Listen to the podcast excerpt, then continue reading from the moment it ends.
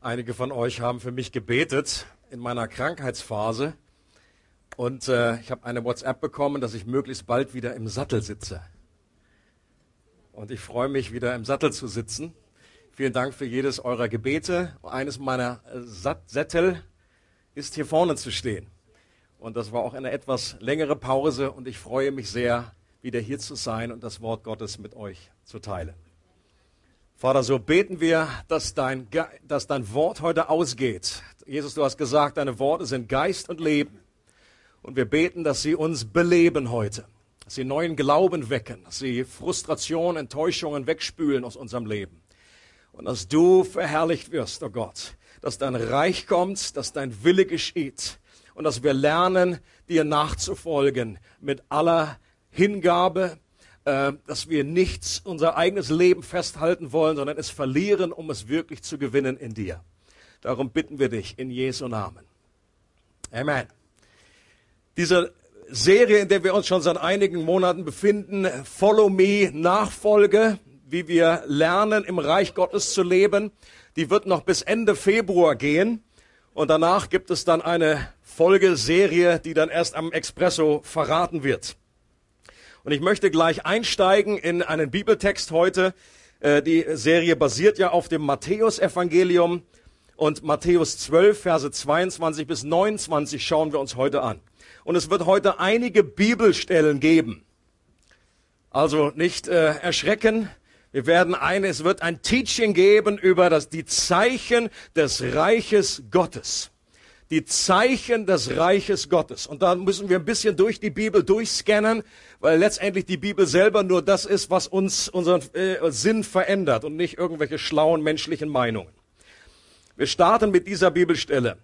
Ein Besessener, der blind und stumm war, wurde zu Jesus gebracht. Und Jesus heilte ihn. Und der Mann konnte wieder reden und sehen. Die Menge war außer sich vor Staunen und alle fragten sich, ist er denn etwa der Sohn Davids? Als die Pharisäer das hörten, sagten sie, wisst ihr, wie der die Dämonen austreibt? Er tut es mit Hilfe von Beelzebul, dem Obersten der Dämonen. Jesus wusste, was sie dachten und sagte zu ihnen, jedes Reich, das mit sich selbst im Streit liegt, geht zugrunde und keine Stadt oder Familie, in der man miteinander im Streit liegt, wird bestehen bleiben. Wenn nun der Satan den Satan austreibt, liegt er mit sich selbst im Streit. Wie kann sein Reich da bestehen? Und wenn ich die Dämonen tatsächlich mit Hilfe von Beelzebul austreibe, mit wessen Hilfe treiben dann eure eigenen Leute sie aus? Sie selbst sind es daher, die über euch das Urteil sprechen werden. Wenn ich die Dämonen nun aber durch den Geist Gottes austreibe, dann ist doch das Reich Gottes zu euch gekommen. Oder wie kann jemand in das Haus eines Starken eindringen und ihm seinen Besitz rauben, wenn er den Starken nicht vorher fesselt? Dann allerdings kann er sein Haus ausrauben. Eine interessante Stelle, nicht ganz so einfach zu verstehen auf den ersten Blick und wir werden da ein bisschen durchgehen. Das erste, was ich hier faszinierend finde, ist es, dass es manche physischen, körperlichen Krankheiten gibt, die dämonische Ursachen haben. Habt ihr das gemerkt? Hier wird jemand gebracht, der ist blind und der ist stumm. Aber was Jesus macht ist, er treibt hier einen bösen Geist aus und hinterher kann dieser Mensch wieder sehen und wieder reden. Das ist faszinierend. Das passt nicht wirklich in unser aufgeklärtes Weltbild. Stellt euch mal vor, ich gehe mal im Krankenhaus und dann kommst du und sagst, oh, ich glaube, da ist ein Dämon. Das ist bescheuert. Aber hier haben wir einen klaren Beleg und es gibt auch noch andere Bibelstellen. Und ich sage bestimmt äh, äh, bewusst, das gilt nicht für alle Krankheiten, manche Krankheiten. Das muss man immer sehr, sehr vorsichtig eingrenzen. Es gibt viele Christen, die sehen einen Dämon hinter jedem Busch. Und da ist dann alles irgendwie dämonisch. Und das ist nicht der, der Fall. Jesus hat auch Blinde geheilt, einfach weil die blind waren und die hatten vielleicht keinen Sehnerv oder ein Taube, da, da, da, da äh, stimmt irgendwie was mit dem Gehörgang nicht. Dann hat er so für die gebetet. Manchmal ist der Kopfschmerz einfach nur Kopfschmerz. Und der Fußpilz, Fußpilz. Es gibt nicht einen Dämon des Fußpilzes.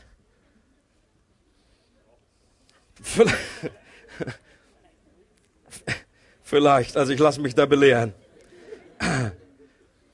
Gut zu wissen ist, dass wir im Detail gar nicht so genau wissen müssen, ist das jetzt dämonischen Ursprungs oder ist das jetzt einfach nur eine normale Krankheit?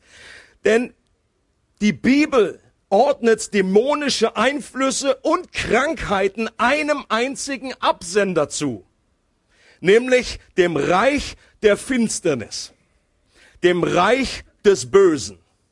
Das ist der Absender. Ob es nur eine dämonische Manifestation ist oder ob es grundsätzlich Krankheiten sind, die riechen beide nach Schwefel.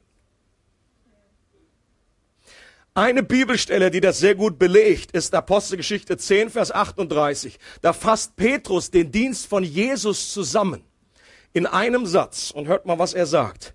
Jesus von Nazareth wurde von Gott mit dem Heiligen Geist gesalbt und mit Kraft erfüllt und er zog im ganzen Land umher, tat Gutes und heilte alle, die der Teufel in seiner Gewalt hatte, denn Gott war mit ihm. Das ist eine ziemlich schwarz und weiß Geschichte, right? Jesus, good guy. Teufel, bad guy. Krankheiten, von dieser Adresse. Jesus tut Gutes. Er heilte alle Krankheiten, jeden Einzelnen, den Jesus geheilt hat. Das war im Willen Gottes, dass diese Person geheilt wurde. Sonst hätte Jesus das nicht tun können. Macht Sinn? Und er befreite Menschen von Krankheiten und dämonischen Belastungen. Und Petrus drückt das so aus und sagt, alle, die in der Gewalt des Teufels waren. Das bedeutet nicht, dass jeder Einzelne dämonisch belastet war, aber dass es alles aus dieser Adresse kommt. Und Jesus bestätigt auch, dass es dieses Reich der Finsternis wirklich gibt im Gespräch mit den Pharisäern. Ein Reich, in dem der Teufel regiert, das hierarchisch aufgebaut ist und eine gewisse Hackordnung gibt und das auch Menschen gefangen hält und das auch gewisse Anrechte hat, das zu tun. Erinnert mal euch mal an die Szene, als Jesus versucht wird in der Wüste. Da kommt der Teufel zu ihm und sagt, alle diese, er, er führt ihn auf den, äh, auf den Berg oder auf den Tempel und sagt, alle diese Reiche und alle diese Herrlichkeit, die will ich dir geben und ich kann sie geben, wem, wem ich will, denn sie sind mir übergeben worden. Remember that? Und der Teufel sagt offenbar, und Jesus hat ihm da nicht widersprochen, er hat gesagt, stimmt doch gar nicht. Mach mir nichts vor. Das wäre keine Versuchung gewesen. Offenbar, der Teufel hatte ein Anrecht, und hatte, ihm ist etwas übergeben worden. Es gibt nur ein biblisches äh, Argument, das Sinn macht, wann das geschehen ist. Nämlich in dem Moment, als Adam und Eva gesündigt haben und ihre Gott ge gegebene äh, Vorrangstellung aufgegeben haben, da ist dem Teufel ein Anrecht zugekommen. Aber das änderte sich mit der Ankunft von Jesus. Ein neuer König war jetzt in Town. Ein neues Reich wurde aufgebaut. Und das war die frohe Botschaft, die Jesus verkündigt hat, dass das Reich, das Königreich Gottes jetzt zum Greifen nahe ist. Es ist jetzt da mit mir.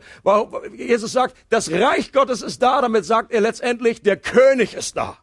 Weil ich da bin, ist das Reich Gottes mit mir gekommen. Und Menschen können jetzt befreit werden von dem Machtbereich der Finsternis und in dem neuen Königreich des Sohnes Gottes leben. Ein Reich, in dem Gerechtigkeit, Friede und Freude im Heiligen Geist herrscht.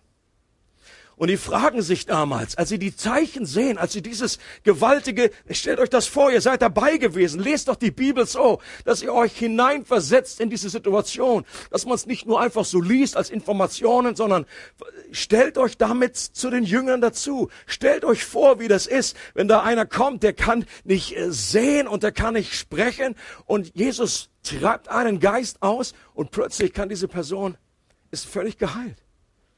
Und die fragen sich, ist das etwa der Sohn Davids?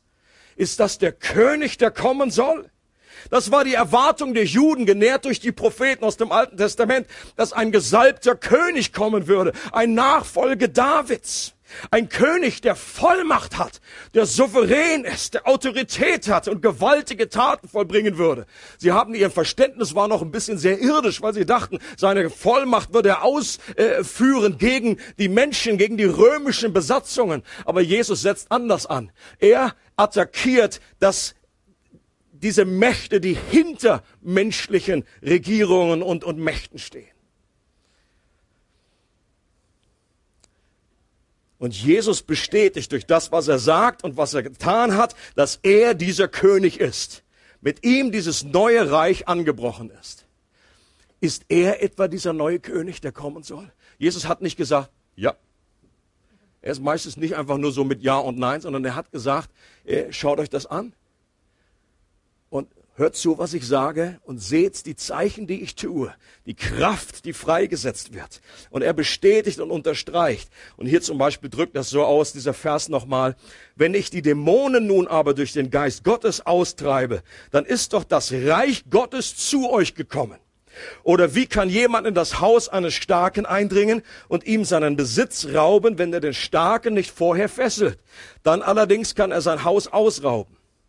Für Jesus war die Tatsache, dass dieser Mensch von einem dämonischen Geist befreit wurde, der sichtbare Beleg dafür, dass sich das Reich Gottes ausgebreitet hat und dass das Reich der Finsternis zurückgedrängt wurde.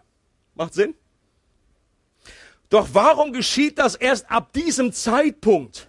Warum geschieht das erst, als der Dienst von Jesus anfängt? Was ist so besonders an der Zeit, dass Jesus jetzt auf einmal da ist? Von welchem Starken ist denn hier die Rede? Hat jemand eine Idee? Wer ist der Starke, der hier gefesselt wird? In der Parallelstelle in, Lukas heißt es, wenn ein, Stärk, ein Starker, der da ist, das Haus bewacht, wenn aber ein Stärkerer kommt und ihn überwältigt und ihn besiegt, dann werden seine Waffen, dann wird er entwaffnet und seine Waffen werden verteilt. Wer ist der Starke? Der Starke ist der Teufel. Und der Stärkere, der über ihn kommt, ist Jesus.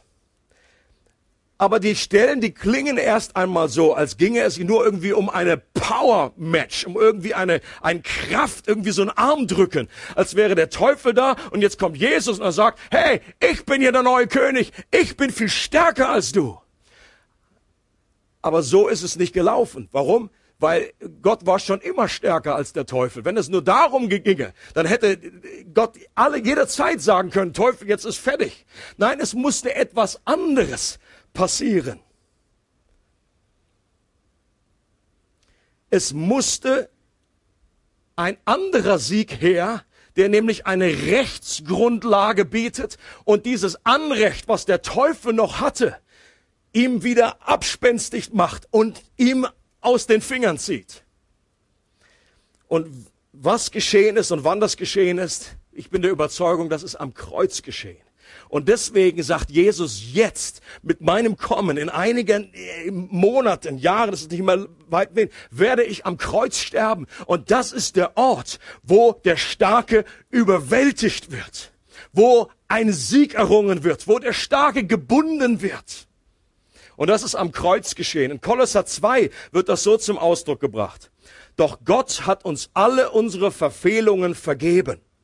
Den Schuldschein, der auf unseren Namen ausgestellt war und dessen Inhalt uns anklagte, weil wir die Forderung des Gesetzes nicht erfüllt hatten, hat er für nicht mehr gültig erklärt. Er hat ihn ans Kreuz genagelt und damit für immer beseitigt und die gottfeindlichen Mächte und Gewalten hat er entwaffnet und ihre Ohnmacht vor aller Welt zur Schau gestellt. Durch Christus hat er einen triumphalen Sieg über sie errungen. Amen. Und das ist genau der Punkt, worum es geht. Gott war schon immer stärker als der Teufel. Doch Gott hat den Teufel nicht dadurch besiegt, indem er seine Muskeln hat spielen lassen. Er hat ihn besiegt, indem er ihm am Kreuz jede rechtliche Grundlage und alle Ansprüche entzogen hat. Jesus wahre Stärke lag in seiner scheinbaren Schwachheit. Sein wahrer Sieg geschah, geschah, durch seine scheinbare Niederlage. Das ist das sogenannte, diese Torheit des Kreuzes, dass es von außen aussieht, aus menschlicher Sicht aussieht. Und so haben auch die damaligen Gläubigen gesagt, das soll ein König sein, das soll ein Retter sein. Das war der ultimative Ausdruck von menschlicher Schwachheit. Nackt, ohne etwas zu machen, an einem Kreuz genagelt zu sein. Aber Gott hat es so gedreht. Sein genialer Schachzug war, dass Jesus stirbt an deiner Stelle, an meiner Stelle. Und dadurch wurde dem Teufel jedes Anrecht weggenommen. Dieser Schuldschein, der gegen uns sprach, den hat Gott genommen, hat ihn ans Kreuz genagelt. Und Jesus hat die Schuld bezahlt, komplett bezahlt. Er hat den Fluch auf sich genommen, damit wir Segen haben können. Er hat gegen den Teufel den ultimativen Sieg errungen am Kreuz. Und in dem Moment wurde der Starke gebunden, wurde der Starke überwältigt, wurde der Teufel besiegt. Und das ist der Grund, warum Jesus mit einer Vollmacht auftreten kann und sagen kann, jetzt komm, wenn jetzt durch, durch den Geist Gottes Dämonen zurückgedrängt werden, dann ist das Reich Gottes zu euch gekommen.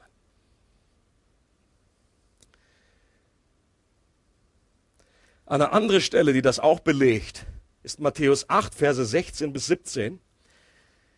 Da heißt es, als es Abend geworden war, brachte man viele Besessene zu Jesus. Warum am Abend? Weil dann der Sabbat vorbei war. Vielen Dank.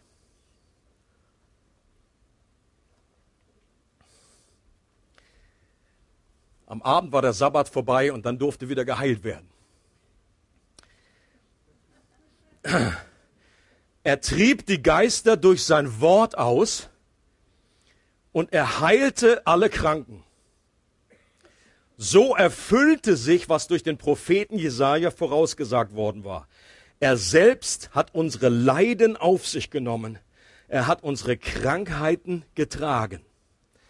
Wann hat Jesus unsere Leiden auf sich genommen und die Krankheiten getragen? Am Kreuz. Matthäus stellt eine eindeutige Beziehung her zwischen den Heilungen und den Befreiungen und dem Kreuz, an dem Jesus die Grundlage dafür schuf, dass Menschen Vergebung erhalten können, aber auch geheilt und befreit werden können. Und er zitiert hier Jesaja 53, die berühmte Stelle über den leidenden Knecht, über den Messias, über den König, der sterben wird am Kreuz. Und er sagt, der Grund dafür, Warum diese Heilungen geschehen ist, weil Jesus am Kreuz das auf sich genommen hat und weggetragen hat. Ich persönlich würde nicht so weit gehen und behaupten, dass diese eine Stelle uns eine Heilung im Hier und Jetzt garantiert. Manche gehen so weit. Ich würde da ich habe da nicht die Freiheit, dass diese Bibelstelle das wirklich so unterstreicht. Ich würde sagen, dass diese Stelle sehr wohl unterstreicht, dass jede Heilung letztendlich ihre Ursache in dem vollbrachten Werk Jesu am Kreuz hat. Das ist der Punkt. Jeder Segen ist zurückzuführen. Jeder Segen, den wir jemals erleben werden, basiert auf dem vollbrachten Werk von Jesus am Kreuz. Aber manche Segnungen werden erst in der Ewigkeit wie eingelöst. Auch der, das ewige Leben, unser neuer Körper, all das ist zurückzuführen an das Kreuz. Aber auch unser, wir sterben immer noch. Der Tod ist der letzte Feind, der abgeräumt wird. Und manche Theologen haben auch ein Problem und sagen, ja, wie soll denn das passieren? Diese, diese Dämonenaustreibungen, diese ganzen Krankenheilungen, die sind ja vor dem Kreuz schon passiert. Wie soll das gehen? Aber ich glaube, dass in, in, in Gottes Zeitachse äh, es nicht so die Rolle spielt, ob das jetzt einfach da noch einen Monat vorher geschah. Sondern es geht einfach, wir schauen zurück aufs Kreuz und, und die Menschen damals haben vorausgeschaut auf das Kreuz. Auch vor dem Kreuz konnte Jesus schon sagen zu jemanden, deine Sünden sind dir vergeben. Oder zu der, zu der Ehebrecherin. Jesus sagt, ich verurteile dich auch nicht. Warum konnte er das sagen? Weil er einige Zeit später ihre Schuld auf sich nehmen würde. Auch das geschah schon vor dem Kreuz. Und genauso ist auch Krankenheilung und Befreiung möglich schon vor dem Kreuz. Aber es gründet sich in dem Kreuz. Und überall in den Evangelien finden wir ein Doppelpack, eine Kombination aus Verkündigung des Reiches Gottes und der kraftvollen Demonstration des Reiches Gottes. Und lies, lies mal Matthäus durch, von vorne bis hinten, und guck, wie oft es vorkommt, dass immer wieder gesagt wird, und Jesus predigte das Wort, und er heilte alle Menschen, und er befreite sie von Dämonen und so weiter. Hier ein Beispiel, Matthäus 4. Und er zog in ganz Galiläa umher, lehrte in ihren Synagogen und predigte das Evangelium des Reiches und heilte jede Krankheit und jedes Gebrechen unter dem Volk. Oh, was, was muss das für eine Zeit gewesen sein, Leute? Er heilte jede Krankheit und jedes Gebrechen unter dem Volk. Das bleibt nicht viele Ausnahmen. Er heilte jede Art von Gebrechen, jede Art von Krankheit. Jeder Mensch, der zu Jesus kam, wurde geheilt. Es gibt in der Bibel keine Ausnahme dafür. Und das sollte eine starke, eine starke Überzeugung uns geben, was der grundsätzliche Wille Gottes ist. Und die Kunde von ihm ging hinaus in das ganze Syrien. Und sie brachten zu ihm alle Leidenden, die mit mancherlei Krankheiten und Qualen behaftet waren, und Besessene und Mondsüchtige und Gelähmte und er heilte sie. Also hier sind wirklich alle Arten von Krankheiten. Mondsucht, das ist auch interessant. Mondsucht. Also das ist fast wie Dämonen der Schuppen oder der Fußpilz. Das ist eine Mondsucht. Das ist wahrscheinlich auch so äh, der Wolfi, der dann irgendwie bei Vollmond heult. Spannend für uns ist, wir kommen immer näher jetzt zu uns. Das ist jetzt Jesus. Und viele Christen sagen, jo, das glaube ich ja alles, dass Jesus das gemacht hat, super, schön für ihn. Aber was ist mit uns? Was ist mit heute? Spannend für uns ist, dass Jesus seine Vollmacht und Autorität an andere weitergegeben hat, delegiert hat an diejenigen, die in seinem Namen unterwegs sind. Und das erste sind seine engsten äh, Jünger um ihn, die zwölf. Matthäus 10, und als er seine zwölf Jünger herangerufen hatte, was sagt er zu ihnen? Er gab ihnen Vollmacht über unreine Geister, sie auszutreiben und jede Krankheit und jedes Gebrechen zu heilen. Wenn ihr aber hingeht, predigt und sprecht, das Reich der Himmel ist nahe gekommen und heilt Kranke, weckt Tote auf, reinigt Aussätzige, treibt Dämonen aus, umsonst habt ihr empfangen, umsonst gebt wieder. Was ich in diesem Zusammenhang spannend finde, ist, dass sogar Judas einer von den zwölf ist, die Vollmacht bekommen haben.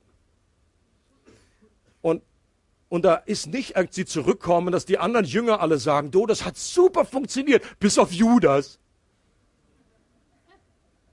Nein, offenbar war es möglich. Ich meine, wenn es eine Person gibt, wo der, der irgendwie ein bisschen gemischte äh, äh, Ambitionen hatte oder eine falsche Hidden Agenda hatte, dann war das wohl Judas. Aber auch diese Vollmacht, die ihm verliehen wurde, das macht mir Mut, dass ich nicht perfekt sein muss, bevor Gott mir etwas anvertraut. Meine Güte, wenn Judas was bekommen hat, dann will ich es auch. Good grief. Manche Christen sagen, immer noch einverstanden. Die ersten, Jesus natürlich, die ersten zwölf, Special Team. Aber es geht weiter. Es gibt die nächste größere Gruppe. Jesus beruft 70 Personen die jetzt immer im Zweierteam aussendet, was sagt er zu denen? In welche Stadt ihr kommt und sie nehmen euch auf, da esst, was euch vorgesetzt wird. Ist auch nicht schlecht. Ich weiß nicht, warum das Jesus so speziell erwähnt hat. Und er heilt und heilt die Kranken darin und sprecht zu ihnen, das Reich Gottes ist nahe zu euch gekommen. Also auch hier, predigt das Evangelium, sagt, das Reich Gottes ist da und heilt. Interessant ist am Anfang, bei, bei diesem, bei diesem Impuls, als Jesus sie aussendet, da wird nichts von Dämonen äh, erzählt. Aber als sie zurückkommen, da sagen sie, die 70 kehrten mit Freuden zurück und sprachen, Herr, auch die Dämonen sind uns untertan in deinem Namen. Er sprach zu ihnen, ich schaute den Satan wie einen Blitz vom Himmel fallen. Siehe, ich habe euch Vollmacht gegeben, auf Schlangen und Skorpione zu treten und über die ganze Kraft des Feindes und nichts soll euch schaden. Auch hier ein Beleg dafür, dass Heilung und Befreiung zusammengehören. Also er sagt, ich gebe euch Vollmacht und heilt und dann kommen sie zurück und sagen, selbst mit den Dämonen hat das geklappt und funktioniert. Also wir haben Jesus selbst, wir haben die zwölf, die um ihn sind. Wir haben die 70. Seht ihr, was es für konzentrische Kreise gibt, dass es größer und größer wird. Aber die Frage aller Fragen ist, ob diese Vollmacht auch uns bis heute übertragen wurde. Wurde dieser Stab an alle Christen aller Generationen weitergegeben, ja oder nein? Darüber streiten sich Christen und man kann da zu unterschiedlichen äh, Ergebnissen kommen. Manche sagen, nein, nein, nein, dieses Übernatürliche, das ist damals alles ausgestorben mit den ersten Aposteln, dann vielleicht noch ein paar irgendwie, die da so im Umfeld waren, die noch den Petrus gekannt haben, ein Tässchen Tee mit, mit Paulus geschlürft haben. Aber dann sind die Zeichen und Wunder ausgestorben wie die Dinos. Das ist über, das ist heute noch weit verbreitet. Das war über Jahrzehnte, war das die Standardlehre. Kein Wunder erleben wir so wenig. Wer davon überzeugt ist, der wird auch keine Erwartung haben, dass so etwas heute noch passiert. Und wenn es passiert, dann wird es gesagt, das ist sicherlich der Engel des Lichts, der sich verkleidet hat. Das ist ein dämonisches Werk. Er wird bresig. Was Jesus zu so einer Argumentationskette sagt, das hat er selber gesagt zu den Pharisäern. Hat gesagt, der Teufel, der ist zwar böse, aber nicht bescheuert. Wenn der Teufel sich selber austreibt, wo kommt man dahin? Was ist denn das für, was ist denn das für eine Logik, sagt er. Es ist nicht so schwer zu erkennen, ob etwas von Gott ist oder nicht. An den Früchten werdet ihr es erkennen. Wenn, wenn Gott etwas Übernatürliches tut, wenn die Frucht ist, dass wir Gott mehr lieben, dass wir eine größere Hingabe zu ihm haben, dass eine echte Heilung stattgefunden hat, ein Mensch, der frei wird, dann sagt Jesus, ihr braucht keinen Rechenschieber. Das ist etwas Gutes. Jesus ging umher und er tat Gutes und er heilte alle, die vom Teufel überwältigt waren.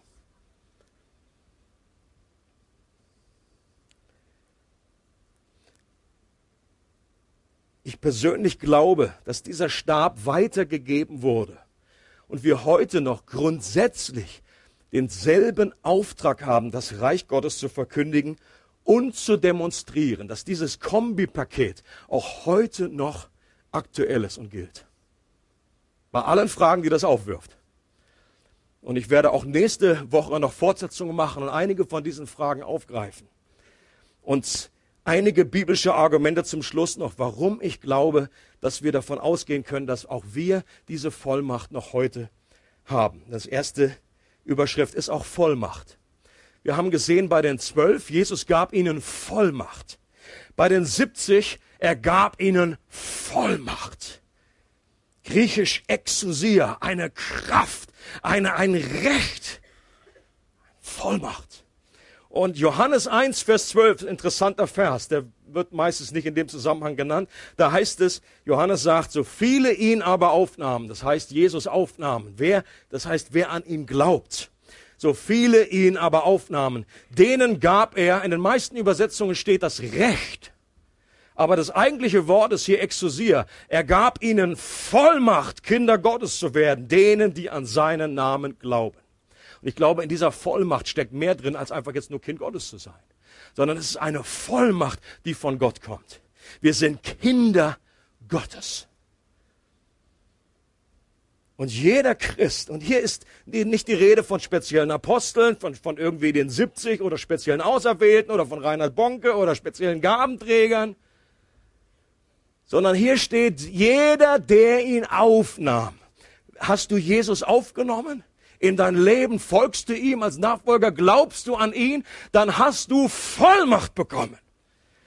Vollmacht, Kind Gottes zu sein und damit auch in dieser Vollmacht, die Gott auch damals den Aposteln gegeben hat, zu laufen, grundsätzlich. Ein Standardvers, der sehr in diesem Zusammenhang immer wieder erwähnt wird, ist auch Johannes 14, der darf hier nicht fehlen. Johannes 14, Vers 12, auch der belegt, dass es nicht nur Einzelne sind, sondern alle, die an ihn glauben. Jesus sagt, wahrlich, wahrlich. Und er führt es extra ein mit diesem mit diesem äh, zweimal Ausrufezeichen am Anfang, doppelt unterstrichen, wahrlich, wahrlich. Ich sage euch, wer an mich glaubt, der wird auch die Werke tun, die ich tue. Und er wird größere als diese tun, weil ich zum Vater gehe. Weißt du, viele Christen streiten sich darüber, was sind die größeren Werke. Ich sage immer gerne, du ist mir eigentlich egal. Ich, die Werke, die Jesus gemacht hat, reicht für mich. Ist okay. Ja, also wenn wir erstmal da sind, dann können wir vielleicht einfach noch ein paar, noch irgendwie ein Käffchen trinken und darüber nachdenken. Ich persönlich glaube, dass es nicht qualitativ gemeint ist, sondern quantitativ. Qualitativ heißt, ich glaube, was gibt es für ein größeres Werk als Lazarus oder einen Toten aus den, aus den Toten ins Leben zu holen? Welches größere Werk gibt es, bitteschön? Aber quantitativ ist etwas anderes. Jesus war begrenzt an Ort und Zeit, der Geist war mit ihm und er war aber nicht überall gleichzeitig. Als der Geist Gottes ausgegossen wurde, war das anders. Und als Petrus an Pfingsten predigt und 3000 Menschen kommen zum Glauben, dann war das qualitativ mehr, als Jesus jemals erreicht hat. Ich glaube, das ist etwas, was Jesus meint. Aber es sind nicht die qualitativen, größeren Dinge, diese, was weiß ich, wir werden den Mond jetzt näher zu uns ziehen oder irgend so ein Zeugs, was keiner braucht. Das ist also der erste Punkt, das erste Argument, warum ich glaube, dass dieser Stab weitergegeben wurde. Diese Vollmacht wurde auch uns gegeben. Der zweite ist das Wesen des Reiches Gottes. Heilung und Befreiungen scheinen mehr zu sein als bloße Zeichen des Reiches Gottes. Also ein Zeichen ist ja ein Hinweisschild. Ja, wenn da Notausgang steht, dann ist der Notausgang, der zeigt zu der Tür. Wenn also ein, ein Notfall ist, da geht man nicht durch das Zeichen durch, sondern geht durch die Tür. Macht Sinn? Und so sind auch Zeichen. Sie zeigen auf etwas. Oder es sind auch sicherlich ein Ausdruck von dem Herzen, von der Barmherzigkeit, dass Gott heilen möchte. Das ist, Jesus war bewegt, der war nicht irgendwie theologisch. Ja klar, glaube ich an Heilung. Ja, ich bin ja Gott, na logisch, Heilung. Ja, das heißt oft, er war bewegt, er war barmherzig. Er, es ging ihm seine irgendwie innere, seine Gedärme wurden umgedreht, als er die Menschen sah, wie sie gelitten haben. Ein Ausdruck der Barmherzigkeit. Aber diese Zeichen sind noch mehr als das. Ich glaube, sie sind nicht nur, sie sind nicht nur ein Bestandteil, äh, andersrum, andersrum.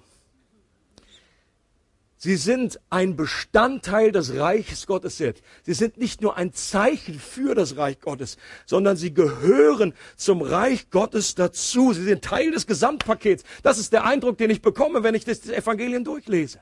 Jesus predigt und er heilt. Er predigt und er befreit. Er predigt und er heilt. Interessant ist, dass er wenige, verhältnismäßig wenig Menschen von den Toten auferweckt hat. Vielleicht kommen wir nächstes Mal dazu. Warum ist das so? Also du musst gegenüberstellen, Tausende und Abertausende von Heilungen, Befreiungen und drei Totenauferweckungen, die auf Jesu Konto gehen. Da gibt es einen gewissen Grund, warum dem so ist. In 1. Korinther 4, Vers 20 heißt es, denn das Reich Gottes besteht nicht im Wort, sondern in Kraft. Und das ist der Grund, warum Zeichen des Reiches zum Reich Gottes dazugehören. Sind Teil des Paketes. Dritter Grund. Durch den Geist heißt es. Wenn ich aber durch den Geist die Dämonen austreibe. Die Schrift betont, dass Jesus die Zeichen und Wunder nicht deshalb gewirkt hat, weil er der Sohn Gottes war. Natürlich war er der Sohn Gottes, aber das war nicht der Grund, warum er Zeichen und Wunder getan hat, sondern weil er gesalbt war durch den Heiligen Geist. Right? Deswegen heißt es auch, dass Jesus hat kein einziges Wunder getan, bevor der Geist Gottes nicht auf ihn kam in besonderer Kraft bei seiner Wassertaufe. Der Geist Gottes kam auf ihn und er blieb auf ihm. Und ab diesem Moment hat Jesus Zeichen getan. Wenn er es nur getan hätte, weil er Gott war, dann hätte er diese Vollmacht nicht übertragen können auf seine Jünger, auf die zwölf oder auf die siebzig oder auf weitere sondern es ist der Geist Gottes, der auf einem Menschen ruht. Und deswegen ist auch Jesus unser Vorbild.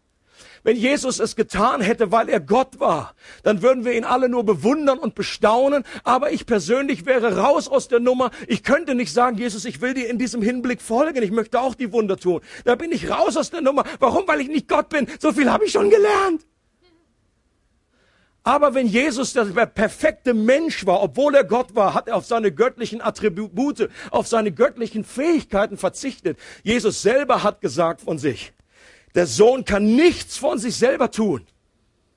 Ich kann nichts von mir selber tun, sagt Jesus. Nur was ich den Vater tun sehe. Es ist seine Kraft durch mich. Und diese Kraft, die nötig ist, die hat Jesus auch uns verheißen. Jesus sagt zu den Menschen damals, in 120 waren es dann da, aber ihr wartet, bis ihr ausgerüstet werdet mit Kraft aus der Höhe. Apostelgeschichte 1, Vers 8, ihr werdet Kraft empfangen, wenn der Heilige Geist auf euch gekommen ist. Und diese Kraft, durch diese Kraft können wir potenziell auch die Dinge tun, die Jesus getan hat. Vierte und letzte Beleg. derselbe Auftrag. Wir haben denselben Auftrag. Am Schluss sagt Jesus wieder zu seinen Jüngern, wie der Vater mich gesandt hat, so sende ich euch. Wie der Vater mich gesandt hat, so sende ich euch. Und auch im Missionsbefehl heißt es, ich meine, jeder Christ würde sagen, natürlich gilt der Missionsbefehl für uns. Geht, geht hin in alle Welt und macht zu Jüngern alle Völker. Das gilt nicht nur für die ersten Jünger, es gilt nicht nur für die 70, sondern es gilt für dich und mich. Und dann sagt Jesus auch zu seinen ersten Jungs, und lehrt sie, die anderen, alles zu bewahren, was ich euch geboten habe. In diesem Befehl steckt auf jeden Fall mit drinne, dass Jesus gesagt hat, geht hin, verkündigt das Evangelium, heilt Kranke, treibt Dämonen aus. Right? Das hat Jesus ihnen geboten und das sollten sie auch weitergeben und uns beibringen, dass wir das als Teil von diesem Missionsbefehl mit umsetzen. Und ich bin mir bewusst, dass all das Fragen aufwirft. Das wirft Fragen auf in meinem Leben. Wie viel von dieser Vollmacht dürfen wir heute erwarten? Genauso viel wie Jesus? Und wir haben da nicht so viele Vorbilder in der Kirchengeschichte von Leuten, die so eine ähnliche Trefferquote hatten wie Jesus. Genauso viel wie die ersten Apostel hatte Jesus nicht doch eine Sonderstellung. Warum erleben wir vergleichsweise wenig? Und wie gesagt, einiges von dem möchte ich nächste Predigt aufgreifen. Ich persönlich kann verstehen, wie man aufgrund der Erfahrung oder vielmehr der Nichterfahrung, der so wenig Erfahrung zu der Überzeugung kommen kann, dass Gott nur noch in Ausnahmen heilt, vielleicht im Missionsfeld in Syrien oder Libyen. Da haben die meisten Christen kein Problem mit so, oh ja, du, da im Missionsfeld, da passieren ja so Sachen. Da gibt's auch Mondsüchtige. Und da, da geht alles, ja. Nur so, aber hier in der Schweiz und nee. Ich kann verstehen, wie man durch Negativerfahrungen wie gelähmt werden kann. Und am besten gar nicht mehr betet. Manche Leute haben zu diesem Thema so die Schnauze voll und sagen, hört mir auf mit irgendwelchen Zeichen und Wundern und Gebet für irgendwie andere. Äh, sie tragen Enttäuschungen mit sich rum, weil im konkreten Fall gebetet wurde, vielleicht für einen Angehörigen, vielleicht von deinem Vater, für den Bruder, vielleicht hast du ein Kind verloren und es wurde gebetet und gebetet und gefasst und Gott angerufen und alle Register gezogen.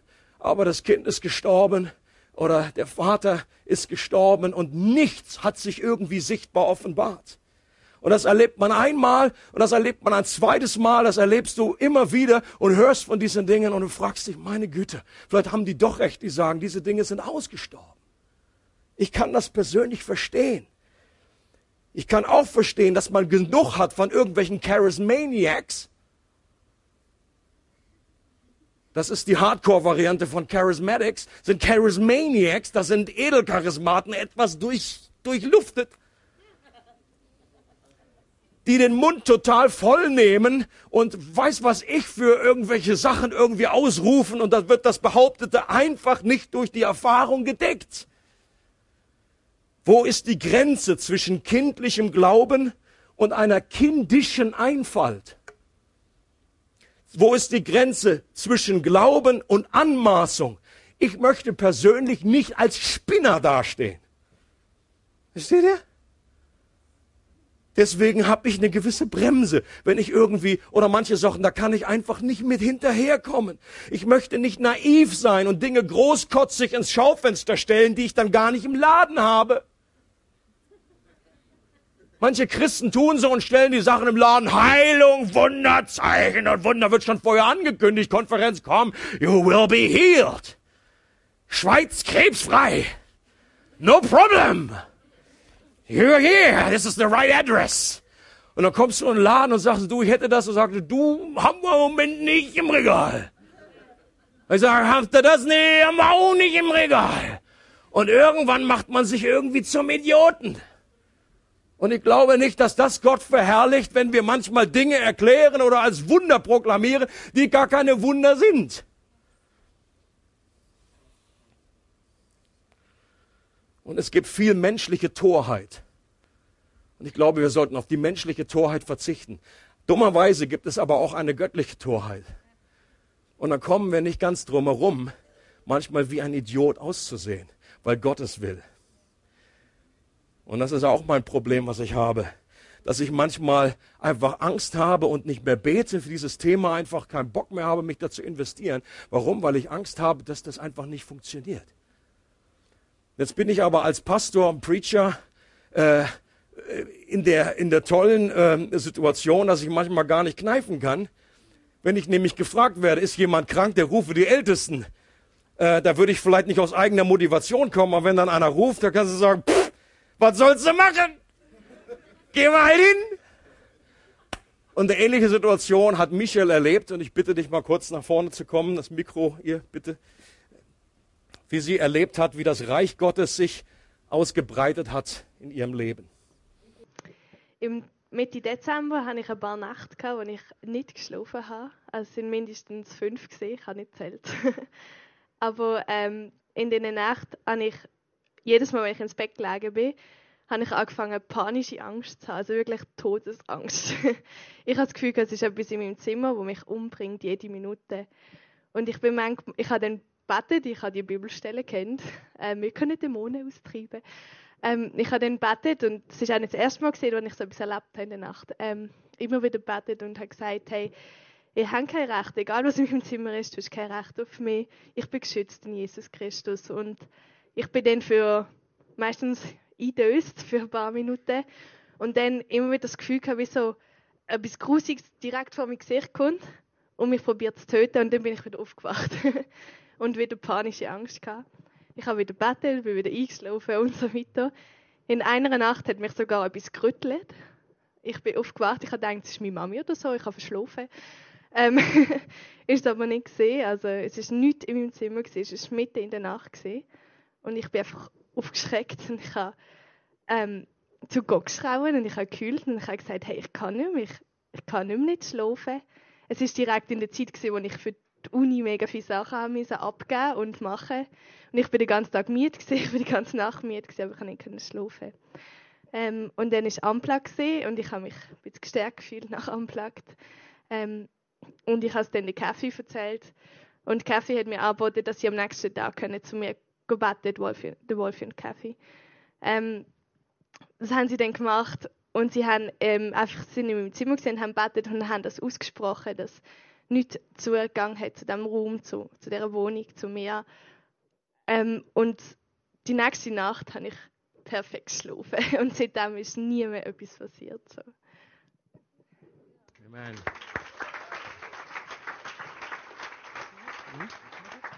Übernehmen die doch.